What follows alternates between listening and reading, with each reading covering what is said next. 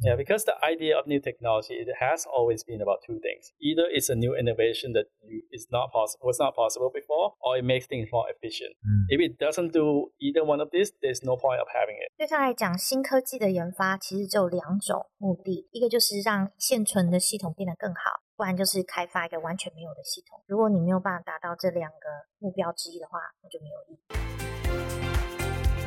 大家好，欢迎来到 My My 职人秀，由 My My Studio 所制作。每周二将由主持人 Charlie 为您带来专家职人的精彩故事。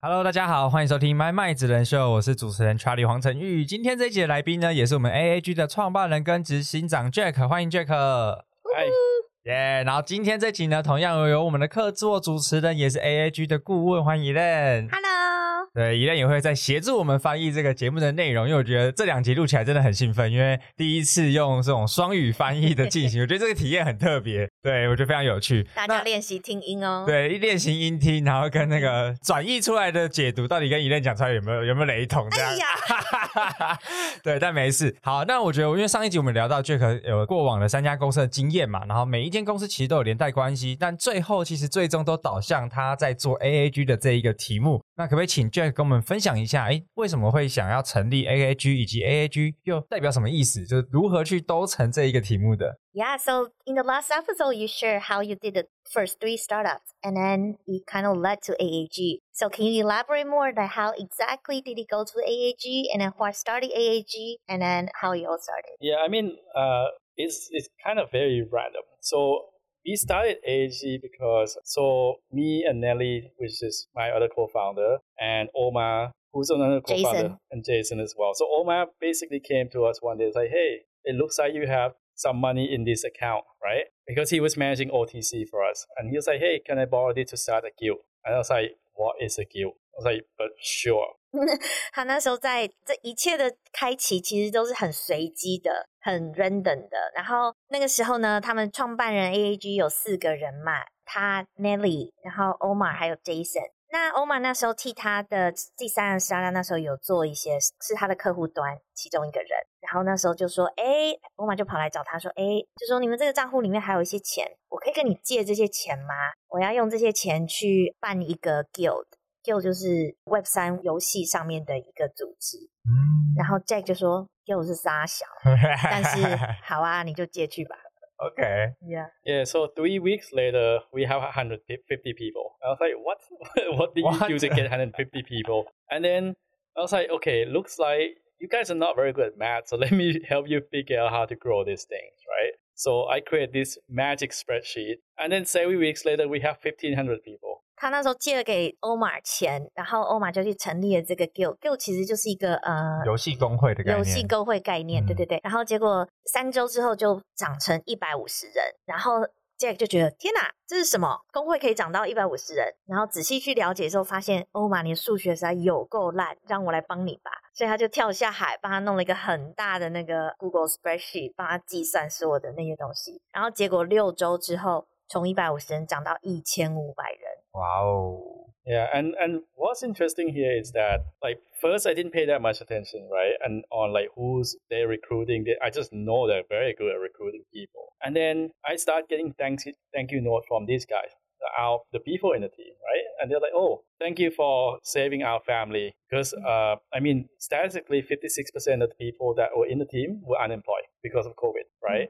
and there were people who need money for med- medication they retire and they didn't have money so we were like oh that's great we're helping a lot of people 所以他那时候后来涨到一千五百人的时候，他还不太确定他们 实际上在做的东西会带来什么影响。一直到他后来在那个时候就开始逐渐收到了很多感谢函，就是这些游戏工会里面的来自菲律宾的一些穷苦人家给他的感谢函，说谢谢你，我终于有钱可以替我生病的爸爸买药了，谢谢你，我终于可以资助我的小孩，让他可以不用从学校退学去打工。然后他收到了很多这些感谢函之后，就觉得哦，这是怎么回事？原来这一千五百人里面有百分之五十六的人都没有工作，大部分的人那时候在疫情之下都被搞得家破人亡，嗯然后才发现原来我在做的事情可以给世界带来这么大的正面影响，就让他觉得他真的要全心投入这件事。我延伸帮听众朋友补充一下，好了，就是这个时间点算是在二零二一年嘛，然后那时候应该是区块链游戏 GameFi 那个 AC Infinity 就是正火的时候，所以这个游戏工会比较像是他帮 AC 的这个玩家去媒合。然后让这些大家可以在里头去玩之后创造收入，所以那时候我们会看到在菲律宾啊，或者是东南亚有非常多的人是靠这个游戏赚到钱的。那时候就是 GameFi 嘛，然后就是可能我那时候看到新闻有最多可能有菲律宾然后赚到一栋房子、两栋房子，类似这样的故事。所以 AAG 其实就起始于就是帮大家做游戏工会，然后。媒合帮助更多，就是帮这些东南亚的国家的人，然后因为他们没有工作，但他透过这个新的游戏的方式跟机制，他可以赚到他们的钱，甚至买到一些原本没办法负担的东西，这样子。是的，我补充一下，A A G 在那个时候算是 X Infinity 最前出的游戏工会之一，嗯，那时候也是整个 X 生态系下时候第二大的游戏工会，仅次 YGG，我们是第二大，世界第二，而且但是是全世界成长最快的游戏工会。对，所以。短短才六个月就从一百五十人变超过一千五百个人，我觉得数字超级可怕。就是我们帮听众，因为我们听众可能目前 Web Two 比较多，但去年的时候，因为 Web Three 的游戏正起来的时候，然后那时候真的有一波的浪潮。那当然到现在有一些就是市场比较低迷嘛，因为这阵子区块链发生了很多事情，但没关系，我们还是来聊聊 AAG 的故事。那所以 AAG 基于这个游戏工会起家，那当时的这个所谓的愿景跟目标又是什么呢？So you started out as a guild. Then what was your goal and then vision at that mm-hmm. point? I mean, first, I mean, first we actually just do this to help people, right? So at that point, I was still at XY Retail, and I also have another idea where I was going to go and start another company, kind of build infrastructure for readiness for Web three. Now, when we got to about 1,500 people, I started noticing that. So we have eight people in the Philippines that managing the guild, right? Every end of the month, I noticed that they would like disappear for three days, and it's because there's just no infrastructure ready to do the payment. So they would spend three days doing the payout, not taking a shower, hardly eat any food. They just try to get the money out. So because it's all about trust, right? So like, okay, we need to build something. 所以他那时候还在做他前面三家公司的那最后一个公司 XY Retail，然后一方面 AAG 已经成长到一千五百人了，然后可是，在那时候，就像你说的，这个整个 Web 三的游戏都还很新，所以有很多的内部的那个 infra 都还没有很齐全。他们那时候 AAG 在菲律宾有八位团队人员在管理这一千五百人，八位而已，八位而已管一千五百人，所以每一个月月底要发钱的时候啊，这八位人员就是不眠不休，连续三天三夜不洗澡不吃饭的拼命的发钱出去。哇但是这完全都是信任。所以大家也就是因为信任他们，所以才等着这样做来。但是他发现了这样的情况时候，就觉得总是还有更好的方法吧。对啊，这个好没效率哦。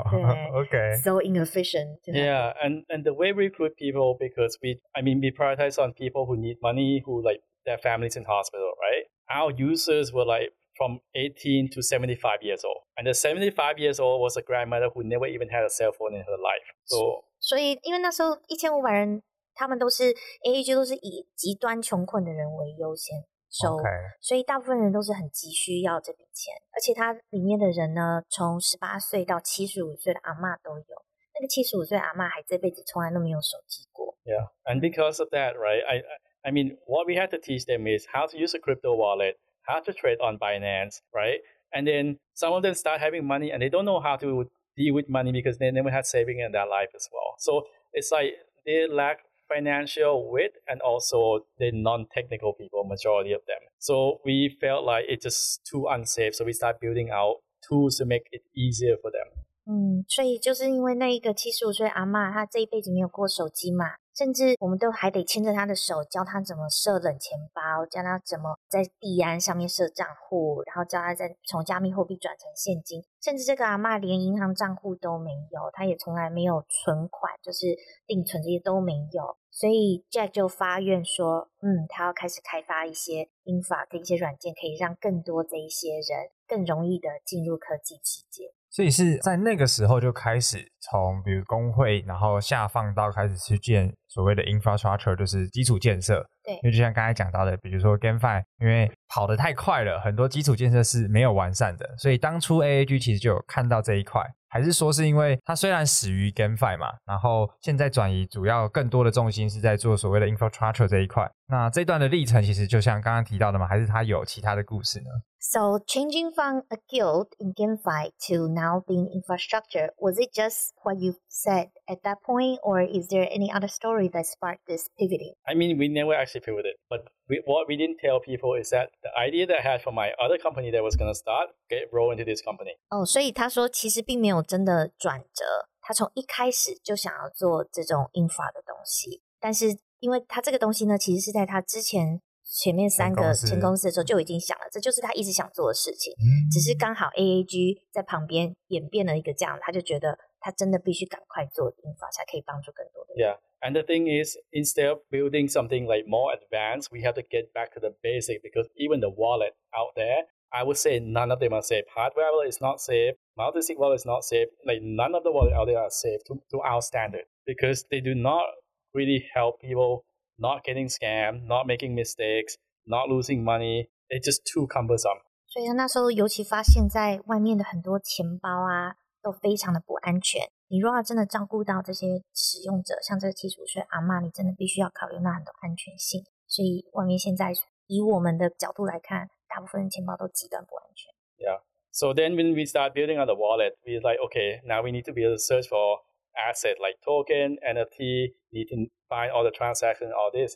And then we find that there's no good enough search engine for us to use. So we have to build that also. 所以就是一个接一个，就像之前他做科技公司一样，从开始就开始决定自己做冷钱包，因为要做更安全的冷钱包，让大家可以用。就开始做钱包之后，发现哎，那个搜寻软件，钱包里的搜寻软件，现在外面有一个都不安全，我们自己要做一个，所以就一个接一个，一个接一个，就变成现在这么大的 yeah. So so the the way we see also solve problem, right? We look at things holistically. And if we take a look at crypto wallet, everyone only solve the blockchain security problem, right? And or maybe they take a look at usability. But the thing is, there's so many more layers that you have to put on top. So our wallet is essentially a collection of seven to eight different products bundled together in a way. 所以以那角度来看呢，我们的 AAG 发行的这个产品叫 Meta One 冷钱包，它其实是结合了大概七至八个外面公司有的不同产品结合为一。因为你说真的要考虑安全性的话，它并不是只有区块链安全性而已， 每一层每一层的使用者的角度来看，有非常非常多事情需要考虑。而我们这个人情况就把每一层的需求都放在里面。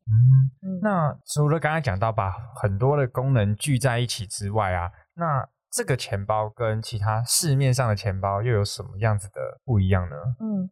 other than having like different functionalities on this wallet, what other other differences to make Meta One stand out and different from mm-hmm. the other wallets out there? I mean, first of all, we eliminated the need for private key and seed phrases so that people don't have to write on a piece of paper and stuck it under that table anymore, right? That I mean, that's the stupidest thing like I ever heard. I 就这第一个，我们就取消了那个一般冷钱包，你需要设定的钱包，说你还要那九个词，然后大部分人都还是把那词写在一张纸上，然后把那个纸放在你的抽屉里。那你要是那张纸被偷了，你还不是一样？他觉得那是世界上最愚蠢的事情。Yeah. And since we start working with educational company and metaverses, our user now expand down to six years old as well. So imagine a six year using MetaMask. It would be a disaster. 对啊，尤其我们现在开始做教育平台的东西，那使用者有到六十几岁，你想想看，如果六十几岁要开始使用那个那种钱包，写一堆纸，那就会变得是很惨。Yeah, so basically we work on expanding like features. Like for example, we detecting scams, right? Like people who go on Twitter, they see this message, say, hey, send me 0.1 BTC, get 1 BTC back. We basically even try to prevent all that so that by the time user come to our wallet, try to send some money or some crypto, they will basically be like, hey, by the way, did you see this on Twitter? Because you probably should not send this. 嗯，就连 Meta One 甚至还有一个防盗的这个侦测演算法哦， 它会还会让每一个使用者呃连到你的那个推特账户上，因为推特上面有很多人在实行这种诈骗的嘛。很多这些诈骗人都会使用推特说：“哎，你要不要给我一个一个一个什么 BTC？对对对，返你一个 BTC 之类的。然后他就会去侦测每个账户在推特上面的那个，然后去警告他底下的使用者用户：这样对，说这个有点安全危机。” Another thing that I always tell people well, I mean, when you want kids to use this wallet, right, you need some kind of parent, parental control. So let's say people were like, hey, why don't you just give your kid $10 and it'll be fine. But what if your kid use that $10 buy an NFT, it becomes $200,000 the next day, which is totally possible in crypto world. And then the next day, your nightmare scenario is you wake up one day, you see a truck full of candy outside your home worth $200,000. and then all of a sudden your college fund is gone. 哦，呃，这个很好笑。他说还有另外一个很大跟其他 的钱包不同处，就是它增加了父母的可以那什么控管你小孩怎么花钱这样子，所以你有个监控的这个系统在。因为在币圈呢，想想看，你要是给你的小孩十块钱，让他去随便玩买 NFT 什么的，然后结果在币圈他有可能十块钱马上瞬间翻倍，明天变成二十万，这都是很有可能是。然后二十万，你的小孩就去买了二十万元的糖果。然后再隔天，你家就来了二十万元份的糖果，这样子，你就会觉得这太可怕。Yeah, so in that case, right, then people are like, okay, why don't you use multi-sig so that if your kid gonna spend something, you have to sign it. But then what if your kids want to take a bus, it costs two dollars, and then you're in a meeting busy, you don't see your phone, now your kid's gonna miss the bus. It doesn't make sense. So all these solutions out there are only for early adopters, they're not for real users.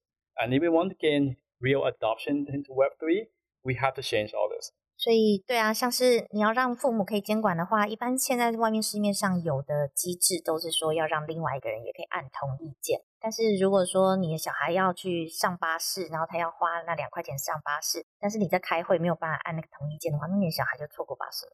所以他说，现在市面上很多这些区块链的解决方法都没有真的考虑到使用者的角度。嗯。我觉得从我帮听众朋友总结一下，因为确实刚刚提到的，就是钱包会是一个使用者最直接接触的入口嘛。对。那传统的这种 MetaMask 就是狐狸钱包，它的门槛真的很高，就像刚才讲到的，我们要去抄那个助记词。现在 Web2 大部分的人根本就进不来，因为你怎么样保管这张纸，然后密码怎么样不被外泄？如果你把它复制打在你的软体通讯软体里头，很容易就直接被骇客害走。所以这件事情对于 Web Two 的玩家来说是一个门槛极高的一个事情。那像 Meta One，它当然降低了这个进入的门槛。那是不是只要简单的，比如说，就像我们在注册 Gmail 账号，只要输入可能账号密码或者是 email 信箱，它就可以拥有这个钱包，而不需要去记忆这么多的东西呢？So for the login onboarding process, is it what difference from Meta One is that do you just need to enter your emails and passcode, and you don't need to like, have those seed phrases.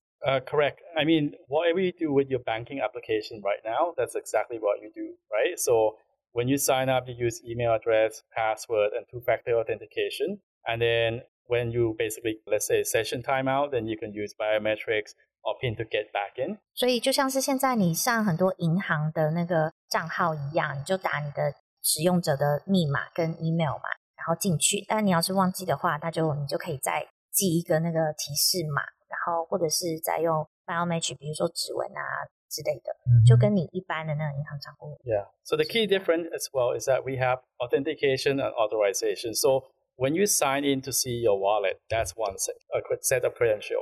The second set of credential is actually for transaction, right? So if you want to send something, that's where biometric become very unsafe because I mean, imagine when you go out to a party, you get drunk, your face is there, your phone is there, if people have access to your face in your phone, you lose everything. 所以有他说有分两层，一个是进入钱包，然后另外还有一个是从钱包寄钱给别人，这两个呃步骤都需要使用者的那个确认。这样，然后一般在市面上现在用的那种，比如说脸部辨识法，其实并没有很安全。你如果在 夜店喝得很醉，被人家捡了手机，你人又在那里，人家照一下你的脸就可以寄了。就把钱转走了，这样。哎，真的哎，我原本以前都没有思考过这件事情，因为这样一想，因为我手机有装 MetaMask，但好像就像你讲的，我如果喝醉，别人一扫我的那个账户就变透明，因为他转钱出去，他不用在任何的授权或是认证，哦，这其实是蛮危险，所以 MetaMask 就有在做到这一层的防护机制。Yeah, so just like MetaMask, yeah, he didn't think about how unsafe MetaMask was. It's very unsafe. Yeah. Yeah. I mean, in Web 2, right? I mean, look at all these kids. Kids are smart. When their parents pass out on the couch, they basically go and order toys on or whatever they want on Amazon and put their uh, parents' face on the phone and they can order it, right? It's, it's the same thing with MetaMask. I mean, that's why something has to come from memory, mm. right? Because when you're unconscious, no one can take it from you. Mm. 所以就像对啊，小孩要是趁你睡觉的时候拿你的手去制造你的脸，也可以顺便的就在网络上买一堆东西了。所以他还是觉得，你就连寄钱也需要有一个那个密码是要从你的记忆中输入的。Yeah, but more than that, we have basically what we call seven layer of security. So what we just talked about is just one of them, right? There's a bunch of other things as well. When I say security, it also go towards like we talk a little bit about scam detection, but now you can make stupid mistake as well. I mean, I done that many times. Like recently, I thought lost two thousand dollars on Solana because I didn't realize that it was case sensitive for the wallet address, right? And I have a faulty keyboard. Whenever I copy and paste something, the last character get deleted. And I know it was a capital E, but I didn't know, so I type in lowercase e, and there you go, two thousand dollars gone. 嗯，他说 Meta One 还有一个七层安全性保 护，刚刚讲的那只是一层而已。那很多这些不同层次的安全保护，可能是一般使用者不会体会到的。但其中有一个呢，是比如说刚刚提到的防盗系统侦测之外，还有一个就是当你在寄钱的时候啊，其实钱包的地址是大小写是有区别的。所以这个还有个机制是可以帮你修正这个部分，就连 Jack 本人之前用 MetaMask 的时候，就曾犯错，一个大小写的错误就损失两千块。Yeah, so imagine me being in the space for like almost 10 years and I still make this mistake. So you can't expect someone new to come in and feel safe. And that's why Web3 is such a niche right now. It's so small, the number of actual users, some people say it's only a million, and the rest are just people who use Coinbase, those kind of apps just for investment and not doing anything useful. 嗯，所以其实 Web 三就像你刚刚说的，冷钱包这个入门门槛实在是太难了。所以其实，在 Web 三的人，真正在 Web 三的人其实很少很少，大部分说在 Web 三，但是都其实还是在用其他的呃像币安之类的平台在买币而已。实际上，真的在 Web 三里面做事的非常少，就是因为太多这些入门门槛。OK，那我觉得非常好奇，因为像刚刚提到的，从这一系列过程啊，然后包含因为看到了要让更多 Web Two 的人进到 Web Three，所以开始做钱包，然后做了钱包之后，就发现哇不对，还有更多的 infra，就更多的 infrastructure 要做，不然大家进来也不知道可以干嘛。所以其实也很很好奇，因为像 Jack 从 AAG 一开始在 GameFi 这一块，然后开始进到做钱包，然后做基础建设。那你的观点又是怎么样去看待说，到底未来我们的这个 Web Three 的 GameFi 或者是 Metaverse 会是一个什么样子的样貌？可不可以从你的观点跟我们分享一下？ because you has you have moved from trends to trends and then sort of just evolve your companies to where you are today. So would you like to perhaps share your views on the current ecosystem or the climate of the entire Web3 market and in, especially in GameFi and metaverses? What do you think the future of GameFi and metaverse will be? Okay, well, I mean, if you want to talk about entire Web3, it would take like three days to talk about. 那个需要花三天三夜才讲得完。 okay, so I mean, let, let's focus on the let's let's go back about on the gaming side, right? So even before GameFi, this concept of game one, game two, and game three, right? Mm-hmm. So game one is when you play by yourself. Game two is when you go online. And game three is when this is the new trend like Roblox and, and Minecraft and all those, and where you actually create content for your friend play. Mm. 所以就连游戏也有分 Game One、Game Two、Game Three，然后 Game One 就是你自己下载个游戏，你自己跟自己打电动而已。Game two 是你上网跟其他人一起打电动。In three 呢，其实就是你在上面创造一个世界，然后这个世界还可以让更多你的朋友一起也加入。Yeah, so the gaming evolution, right? Is by in is inherently moving towards GameFi anyway, because when you talk about UGC, so user generated content, when you create game for your friends to play, right? Now, if you are if you were to create a game, why you basically kind of own it, right? So what GameFi does is allow those people to those content creators actually to actually own it and potentially even be able to monetize.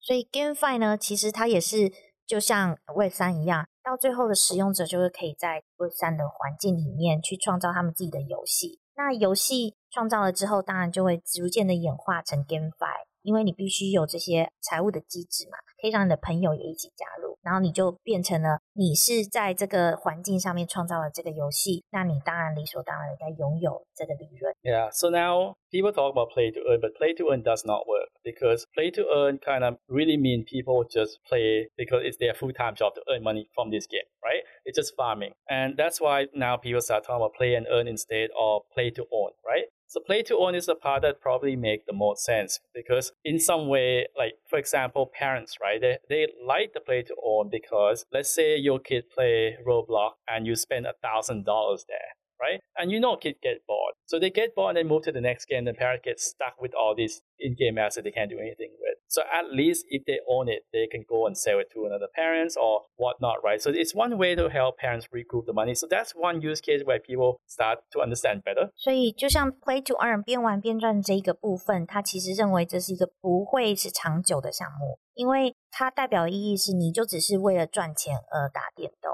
所以这是不会长久的。他真觉得真的会长久的是 Play and Earn。 或者是 play to own，、哦一个就是你边玩，你只是为了玩，然后一方面顺便赚钱，或者是你玩了之后，你还可以拥有东西。那那个 play and own 的意思就是说，比如说你打了电动，你身为母亲给小孩一千元去打电动，那小孩拿了那一千元之后，然后搞了一堆宝可梦之类的东西，然后又换到下个游戏去。那身为父母，你就会觉得，呃，我要这些这个游戏干嘛？如果是他可以拥有这些 NFT 的话，他可以在另外的市场卖掉，起码你还可以再拿回东西来。 Yeah, but all this only makes sense if the game is good, right? Because people only want to keep buying all these NFT or in-game assets from another player only if the game will last, right? So there's certain game in the traditional, I mean, in web games, I guess that's what we can call it, that could last like 10, 20 years, right? World of Warcraft, Final Fantasy 14. I mean, fi- people, some people probably still playing Final Fantasy 11 for like 20 years ago,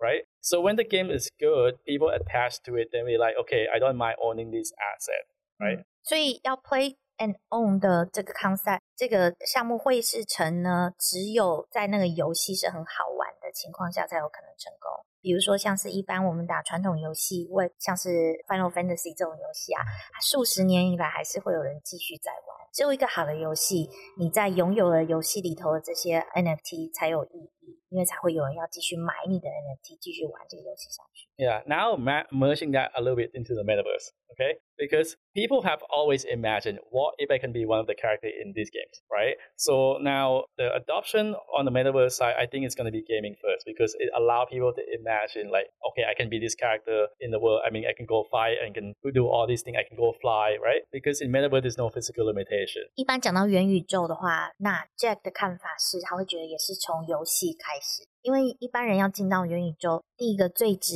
观的感觉就是，如果我可以在这个不同的世界里面变成不同的人，我会是什么样子？所以那就会变成是可以从 game 里面买到这个 NFT，代表你自己，就 Yeah. 可以有不同种的角色。Yeah, but that's only just conventional thinking of metaverse. I mean, to us at AAG, metaverse is a lot more than virtual world. I mean, it extends to the real world with mixed reality, with AR, and all these things. We think about sensor, right? And I mean, metaverse, there's so many use cases that we can do. I mean, it can be used for therapy, it can be used for business, it can be for so many different things. And what we do at AAG right now is essentially talk to business in all these different sectors banking, supermarket, movie theater. If you own a flower shop, what does it mean to you? That's what we're exploring. 所以元宇宙呢，刚刚提到只是游戏的部分，游戏的只是一般人想象到最直接的元宇宙，但是对 AAG 来讲，元宇宙的概念很广泛，涵盖了你人生中的每一个面向，包括医疗、包括商业等等。如果你今天只是一个卖花的花店，对你来讲，元宇宙是什么呢？那每个人来说，他的一般商业构造，元宇宙也是一部分。 Yeah. So when people ask me what is the next big trend in Web3 and Metaverse, it's essentially something that's useful. We're going to go beyond DeFi, and even GameFi is a form of DeFi right now, right? And that has to be decoupled. And that's why we build our own App Store so that people can discover something that they can do, right? They can, I mean, before the Apple App Store, when you want something, you have to either already know, you watch advertisement, right? Or your friend told you. But with the concept of App Store, you can go and browse and find something. Let's say you want productivity, you can. You want something about travel, you can. 呃，他讲了好多，我要怎么翻啊？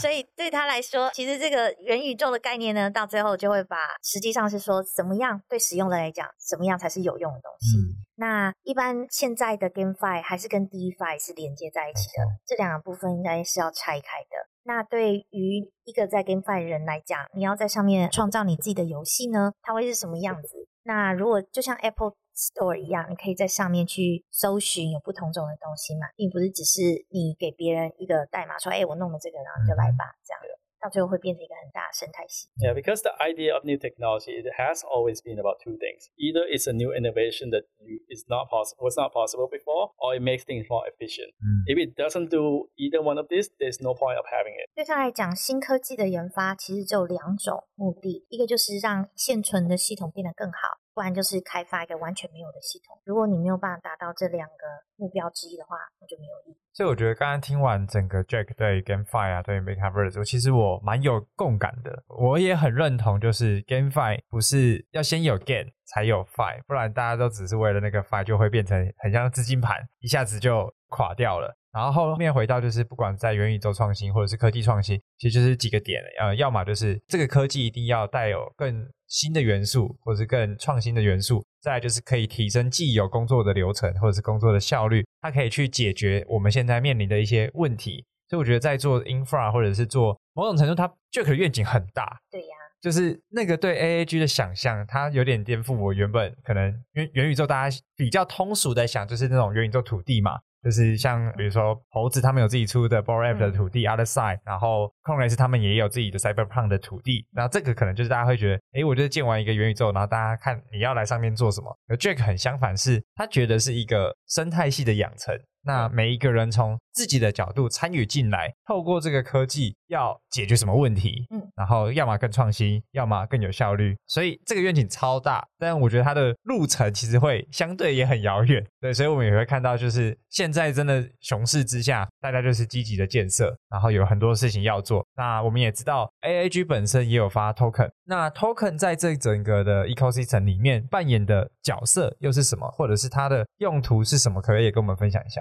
Mm. 嗯。So your definition of metaverse clearly is very different from everyone else's, and it's really huge, and then kind of like it's very revolutionary. And now we want to also know that what is the AAG token's utility in this big metaverse because you also have a token. Yeah, so I mean, token can be used for a lot of things, and the very basic thing right now in the near future, the way you can use them, like for example, in Meta One, you can use it to earn special discount or get I, I basically unlock features. Now from the enterprise side, which I haven't talked about yet. So we have a set of API that uh, developers can use. For example, we have cross-chain, cross-wallet query. So let's say even if you, typically when you use an app, you connect wallet to just one single wallet, right? And that's all you're to see asset in that wallet. But for us, we because we have our own search engine, be able to correlate all this data, even if you connect with one wallet, you can see across. 所以它币上面使用的方法有很多，除了一个就是你在使用 Beta One 钱包的时候，可以在一些交易上有折扣之外，这是最直观的。还有一个在元宇宙的部分，如果你是城市开发者，你要把你的钱包连上我们的平台，在上面你可以直接的看到另外一个也连上这个平台的钱包里头有什么，所以有这些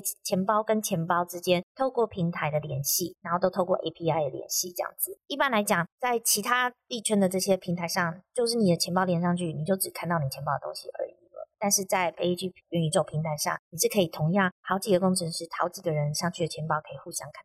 Yeah. So yeah, the reason we focus on a lot of these features is that we we want different business and developers to imagine new use cases, right? So one of the I guess somewhat incidental feature is this actually cross chain cross wallet search because now there's actually a few people and came in Cayman now. There's two use cases. The first one is what if I have my sword on Ethereum, my helmet on Solana, and my boots on Polygon? Can I equip them all without bridging them the asset? And then the guy was like, looks like you guys can do that. I didn't even think about it before. I was like, oh yeah, we of course we can do that. So we I just need to expose this API. Five minutes later, we have the API ready. 就比如说，把像是一个游戏里头，假如你有一个不同种的东西在不同的链上，对不对？比如说你的鞋子在这个链，然后你的衣服在这个链，然后你的头帽子在那个链，我要怎么组合在一起呢？ 对不对？如果你在一般的状况下是不可能的，但是在 Meta One 的钱包还有我们的 ecosystem 里面，哎，就可以有跨链的这个方式，你就可以透过 AAG 的代币在中间做这些交易。Yeah, and the second use case actually came from the banking industry. So I was talking to this lady who was I'm not going to mention the which bank, but she was a she was the CEO of uh, one of the largest banks in the world, and right now she's focusing on basically like coming up with credit scoring for one of the countries in Southeast Asia, and then I mean, I, have been sitting down with her and we've been discussing because in Web 2, when you're trying to do credit score, you look into all different bank accounts, look at all the what they've done in the past, right? Where they work, what car they bought, and all these things. So there's a lot of different factors. So how come in Web3 you only look at one wallet? Right? So now with the same feature, you can actually analyze across all the wallets. So you can actually properly do the credit scoring for that particular user. 对，所以就像是他现在跟他这个点子，其实是来自于跟一个银行最高层的主管构想中得到的一个点子。就是说，因为在银行中，如果一般要看使用者的那个信用记录啊 （credit score），通常就是要看你这个人在不同的银行账户、不同的信用卡的消费记录，然后来取决于你的这个信用额度会是多 少，对不对？那为什么在 Web 三大家都是看一个钱包呢？每个人同时都会有很多不同的钱包啊，那所以他在 A A G 这里头，因为大家可以同时连上很多不同的钱包，属于你自己的。像我就有好几个钱包，我也有好几个。对呀，所以让所有他们就可以看到你这些不同钱包里面的消费模式跟记录，这样子，那你就可以自己做整合。嗯，OK，我觉得这个整个应用非常的酷诶，而且确实会像刚才讲到的，真的有在玩的人不会只有一个钱包，但这些钱包怎么样去把资讯做整合？而且刚才讲到的 Banking System，我觉得这会是所有 Web 三题目都很想要切进去的一个赛道，尤其是这中间的法规，我不确定 Jack 可不可以跟我分享一下？对，是有这么容易实现的吗？对啊，So he was like very impressed by the cross-chain uh, applications for this Meta One wallet. But then, what about the compliance? It seems like this might be a little complicated. Include, you know. No, not not at all. I mean, user own their own asset. They give permission so that the applications can see across. That's it. I mean, users still have full control. Everything's on chain. There's nothing. I mean, everything require permission to do anything. We don't control anything. 所以这个其实是 Web 三的美之一，就是因为所有的使用者是自己控制你所有的东西嘛，每一个钱包都是你由你自己可以控制、你自己掌握的，所以其实 AAG 并不会控制任何你的这些东西，你只是你自己选择要去怎么做整合。OK，we just make it simple. We just make it simpler for developers, make it more private for users. Because technically, you can do all this without giving out any wallet address. 甚至它只是为了要让，比如说城市开发者跟使用者在做事情的时候更方便、更简单而已，所以甚至你还不需要知道你的钱包密码呢，钱包的地址呢。So yeah, you see some of these features in Q1. OK，就是一个很非常 user friendly 的一个使用者情境，让大家就是反正你就注册账号密码，然后 login 进来，你就可以开始享受 Web 三的服务。然后这种跨链啦，或者是很多，因为像。就我所知，它也是免手续费嘛，就是在 A A G 的体系里头，所以其实非常非常有趣。那我觉得，就像 Web Two 的使用者进到 Web Three 里头，它有很多的一些基础的知识是要去养成的。所以其实 A A G 是不是也有在教育这个板块，也有提供给让 Web Two 的用户更容易的进入到这个产业里头？Mm. So for any Web 2 users to get into Web 3, other than all making things easier for them, also they probably need some education too. So does AAG has any like efforts on educating more Web 2 users? That's actually one of our main focuses. Mm-hmm. So to me, when you want to learn about Web3, you have to take way, let's step way back because majority of people never had saving in their life, right? So they might not even understand basic finance. When you don't understand basic finance, when you come to Web3, you just all become degen. It's like, hey, I buy this NFT and tomorrow I'm a millionaire, right? I mean, it only happened to some very lucky people. So now we need to set, uh, I mean, get people to like start thinking properly. Like, okay, now if, if you actually became a millionaire, you probably should sell it, right? And now put that in saving, and maybe you can come back and be degen again, but maybe only use 10% of what you earn, right?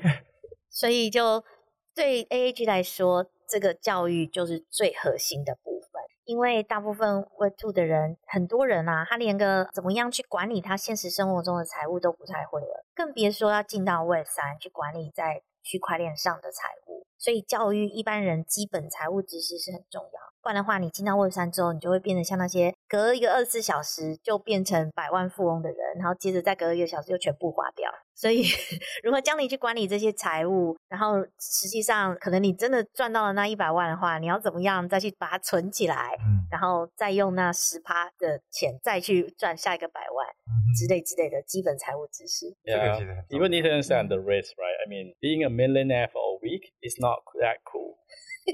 他说：“如果你真的百万富翁，只当了一个礼拜，其实一点都不酷。” Yeah，OK。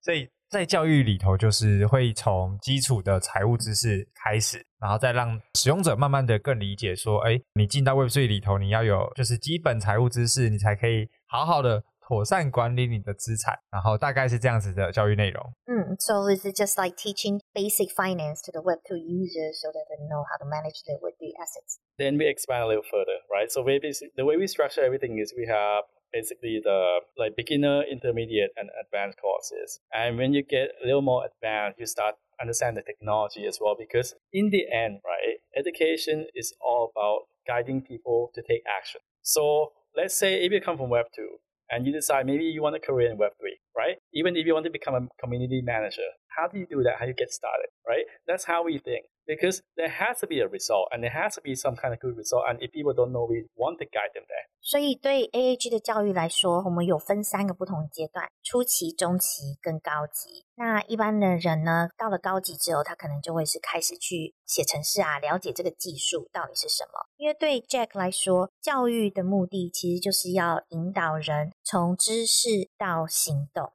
那如果他一开始就觉得说，哎，我想要来做城市开发，那我们就可以引导他走向那一天；或者我想要做 community manager，我们就可以有课程引导他真的走向那一天。所以它其实算是一个很完整，除了基础财务之外，那你要在 Web 3里头成为什么样子的角色，也都有一个 guideline 或是 guidebook 去让大家可以更容易 feed 进来这个 Web 3的赛道里头。是的。OK，那我觉得最后，因为其实刚刚讲了这么多这么多东西，是 AAG 在过去一年多的实现出来的事情而已，所以我觉得这个团队的执行力真的是很强。就是我们刚才听到了非常多 AAG 过往达成了非常非常的目标，然后现在把赛道也展得很多元，然后很多的基础建设持续的正在进行。那最后呢，就是在做了这么多事情之后，可不可以请 Jack 再跟我们分享未来 AAG 的一些方向以及一些未来的规划？会是什么呢？So all of these things, all these uh, visions, and all these progress actually has been achieved in only one year. So it's like very extremely impressive. So we would like to also know what your next step uh, is for AAG. What's your next plan? I mean, the next step. So what we've done in the first year of building, like the actual focus on building, is we basically just build the foundation. Mm-hmm. Then there's a lot more to this, right? Because I mean, like I'm the type of person that when I'm trying to solve a problem, I look at the whole big picture. Mm. And I think we only covered maybe 10, 20%. Mm. There's a lot more to come. And, and I think, I mean, you just have to wait because I can't talk too much about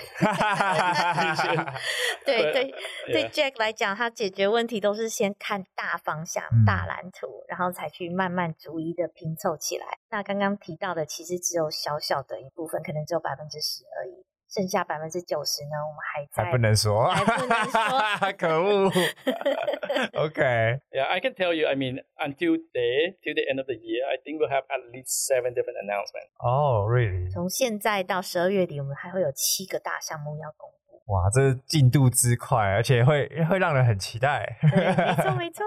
那一般的就是，比如说，好，我们听完了一些整个大院，因为我觉得这个题目真的好大。那对于听众来说，他们有什么样的方式可以参与进来呢？是要去买 AAG token 呢，还是可以注册钱包来使用呢？就是大家有兴趣的话，可以从哪里开始？So what if the audience is interested in AAG? How can they participate? Do they buy AAG tokens? Do they download the wallet to use? How can they be part of the ecosystem? I mean, there's multiple ways. If as a consumer, of course, you can use the wallet. If you would like to be part of the ecosystem, you can also buy token either inside the wallet itself or you can buy on like MEXC, Gate.io, Uniswap, SushiSwap, right? On the enterprise side, I mean, if you have a business and you need help with strategy or uh, with uh, onboarding with a wallet or using our search engine, and we have, I think by the end of the year, we will have launched about six or seven products. So yeah, just basically reach out and talk to us on Telegram or 哦，OK。对他来说，如果你是一般者，当然很欢迎买 AAGB 或是下载钱包使用。如果你是大型商家或是公司，然后你想要进入 Web 三，不知道怎么弄的话，你也可以联系我们，我们可以引导你进来。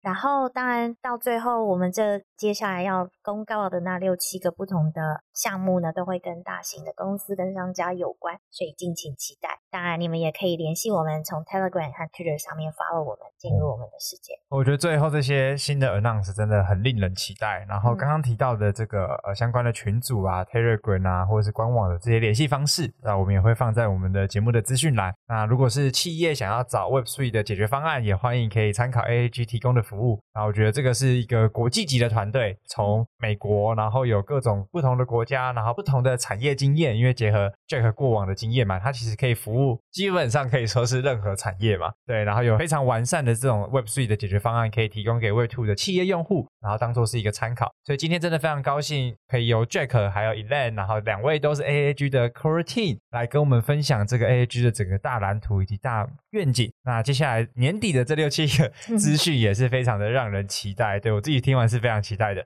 那我们今天的节目就告辞告一段落。如果你对 AAG 的任何服务内容有兴趣，欢迎参考我们节目的资讯栏。那我们节目就告辞告一段落。如果你喜欢我们的节目，欢迎点选订阅及追踪。那也别忘了在 Apple Podcast 留下五星好评。我们就下期节目见喽，大家拜拜。大家拜拜，拜拜。如果你喜欢今天的节目内容，欢迎按下订阅及追踪，并上 Apple Podcast 留下五星评价。如果你有任何问题或是反馈，也可以直接私讯我的 IG，让我知道哟。我们下集节目见，拜拜。